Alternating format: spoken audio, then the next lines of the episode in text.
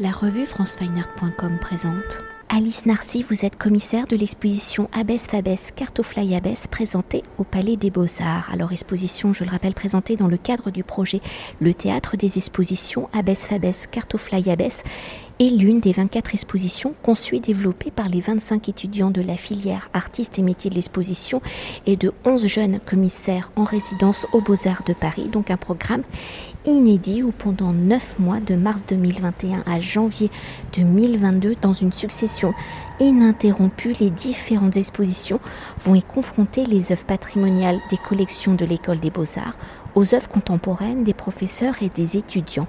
Alors pour évoquer Abbesse Fabès Cartofly Abbesse, vous êtes donc commissaire, vous êtes donc l'une des 11 commissaires en résidence et votre exposition, vous l'avez conçue à travers les œuvres de 28 artistes qui ont pour vocabulaire commun d'utiliser les techniques de la photographie. Alors dans un premier temps, pour évoquer les contraintes de la conception des projets des expositions, du programme du théâtre des expositions qui doivent, je le rappelle, faire dialoguer des œuvres issues de la collection des beaux-arts et des œuvres contemporaines créées par les professeurs et des étudiants des beaux-arts dans cette matière imposée. Quelles ont été vos réflexions pour faire de la photographie, de ces techniques, le fil conducteur de votre projet Je pense que ce sont déjà des intérêts euh, personnels face à la photographie qui m'ont euh, amené à penser une exposition euh, autour de ce médium, aussi pour euh, rencontrer des photographes et me poser des questions à propos de cette pratique. Et il y a aussi quelque chose qui m'accompagne depuis longtemps, c'est la photographie de paysage et comment elle accompagne justement la plupart de tous les photographes. Enfin, c'est quelque chose qui est très présent et qui n'est pas forcément montré comme tel, qui est toujours transformer ou réadapter. Et donc là, j'avais envie de, voilà, de réfléchir autour de cette pratique et de, de montrer des œuvres qui soit prennent le paysage euh, comme euh, quelque chose qu'on contemple ou alors euh, qu'on réinterprète, qu'on manipule et en tout cas qui questionnent notre rapport, enfin le corps, comment est-il dans le paysage et comment on, on le regarde. Et alors ce qu'on pourrait aussi évoquer, c'est que vous-même, vous avez une pratique artistique, photographique, et qu'avant de poursuivre votre cursus d'études dans la nouvelle section de la filière euh, artiste et métier de l'exposition, vous êtes également étudiante, enfin vous êtes une artiste. Oui, oui, j'ai une pratique de la, de la photographie. Euh, comme je disais, j'étais dans l'atelier de Patrick Tosani, donc euh, c'est voilà, quelque chose sur lequel j'étais très concentrée pendant plusieurs années. Et je, ma pratique personnelle, c'est euh, la ville et le paysage urbain. Et justement, là, l'évolution un peu de mes questionnements, c'était non plus la, frontière entre la ville et la campagne, mais être pleinement là-dedans, dans la campagne, dans la nature et comment est-ce que le photographe aujourd'hui euh, est là-dedans, dans cet espace? Et en fait, euh, on réalise aussi que c'est pas que une sorte d'implication du corps dans l'espace, mais c'est aussi des manipulations euh, dans l'atelier avec le papier photographique et que c'est cette, évolution de la pratique du paysage qui m'intéressait et que j'avais envie d'observer. Et pour entrer au cœur de l'exposition, si Abbesse Fabès Cartofly Abbesse est donc une réflexion sur les différentes manières de faire de la photographie. Elle est aussi, vous l'avez dit, une étude sur la représentation du paysage, une représentation du paysage que vous étudiez à travers le prisme de la littérature et plus précisément donc des contes traditionnels suédois. Alors quel est ce conte à l'origine du récit? Abbesse, Fabès, Cartofly Abbesse, comment avez-vous décrypté ce conte pour transposer son vocabulaire littéraire en vocabulaire plastique, en vocabulaire photographique? Alors c'est un, un livre qui a été écrit par Selma Lagerlof qui s'appelle Les fabuleuses aventures de Niels Holgersson. J'ai découvert ce livre en regardant euh, quelle femme avait eu les, prix Nobel de littérature, donc ça a été la première à l'avoir.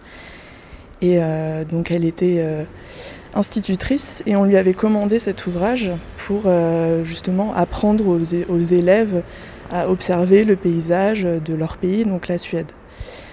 Et euh, donc le, livre commence par euh, donc ce petit garçon Nils qui est pas du tout obéissant et qui se retrouve face à face à l'esprit des lieux, donc un petit gnome qui l'ensorcelle avec cette formule magique, Abbesse Fabès, Cartofly Abbesse.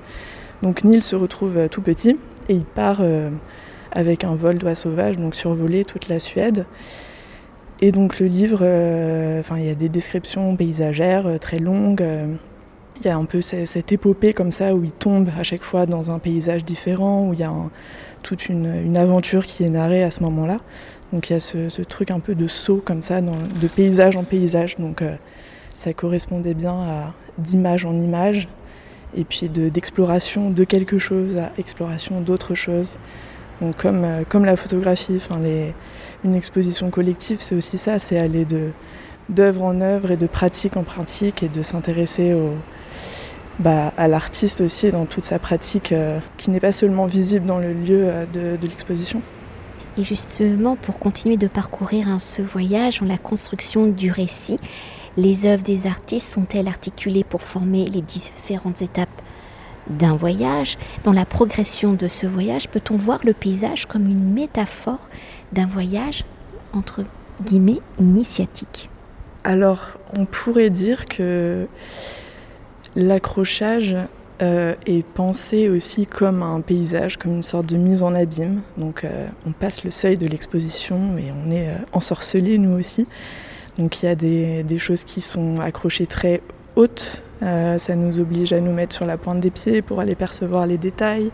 D'autres qui nous obligent à faire le tour, à s'éloigner, s'avancer. Enfin voilà, il y a des, sortes de petits jeux comme ça photographiques. Et donc euh, en ça, peut-être que c'est euh, une initiation, euh, enfin je ne sais pas si c'est vraiment une initiation, mais c'est... il y a aussi ce panel de... On commence avec la peinture de Bidot qui a été faite en 1788 à la Chambre claire, donc les prémices de la photographie.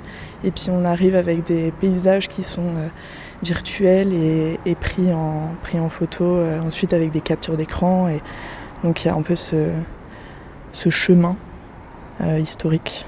Et pour entrer au cœur de ces paysages, justement, comment les différentes matérialités de la photographie viennent-elles former le relief de ces paysages parcourus si la photographie permet de capturer un même paysage sous plusieurs points de vue et de le rendre ainsi sous multiples visages, comment les artistes de l'exposition jouent-ils justement des matérialités de la photographie? Comment les artistes vont-ils au-delà de l'outil cartographique de la photographie pour entrer dans ce paysage de l'exposition, dans sa composition, dans les différentes couches qui le constituent, comment les artistes utilisent-ils au final la photographie?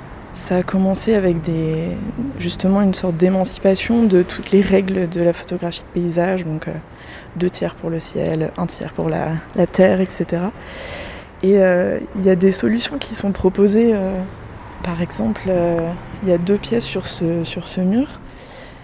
La première, c'est un cercle en bois de hêtre doré à la feuille d'or de euh, donc qui euh, fait référence au soleil, donc à l'héliographie. Donc forcément, il y a, ce rappel de la photographie.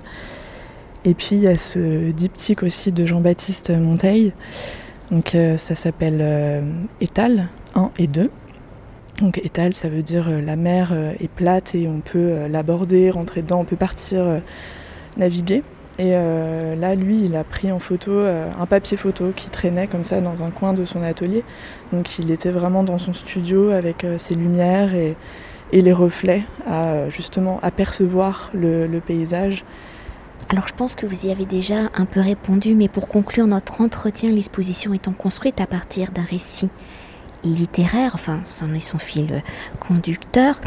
Je le rappelle, d'un conte issu de la culture suédoise. Quel est le récit de l'exposition? Comment les œuvres s'articulent-elles pour écrire cette histoire Et quelle est cette histoire? Je me dis que c'est comme un premier tome, cette exposition. C'est un panel très très vaste grâce aux, collections euh, de l'école des beaux-arts et qu'il pourrait y avoir euh, des sortes de, focus sur certaines euh, parties qui seraient du coup des chapitres, donc qui sont euh, d'autres expositions à venir peut-être. Sinon, j'ai aussi pensé l'accrochage avec une sorte de, bah, de cartographie qui est très propre à moi. Les liens se font entre les pièces sans que ce soit forcément visible, mais en tout cas, il y avait une harmonie et un équilibre qui étaient visés dans l'espace d'exposition.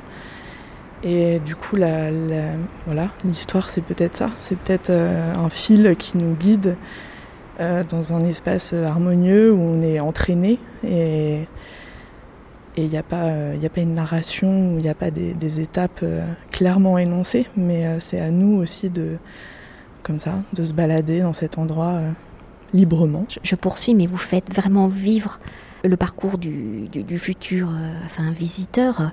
Il, a des obstacles, hein, comme dans un paysage, des photographies sont au sol. Sur les murs, elles ne sont pas accrochées d'une manière linéaire, vous l'avez déjà évoqué, hein, on peut se mettre sur la pointe des pieds. Euh. C'est ça, on arpente l'espace d'exposition comme on arpente un paysage. Et il y a une sorte de réunification comme ça des, lieux, un peu d'ailleurs. Euh, dans le Palais des Beaux-Arts. Merci beaucoup. Ben, merci à vous. Cet entretien a été réalisé par franceweiner.com.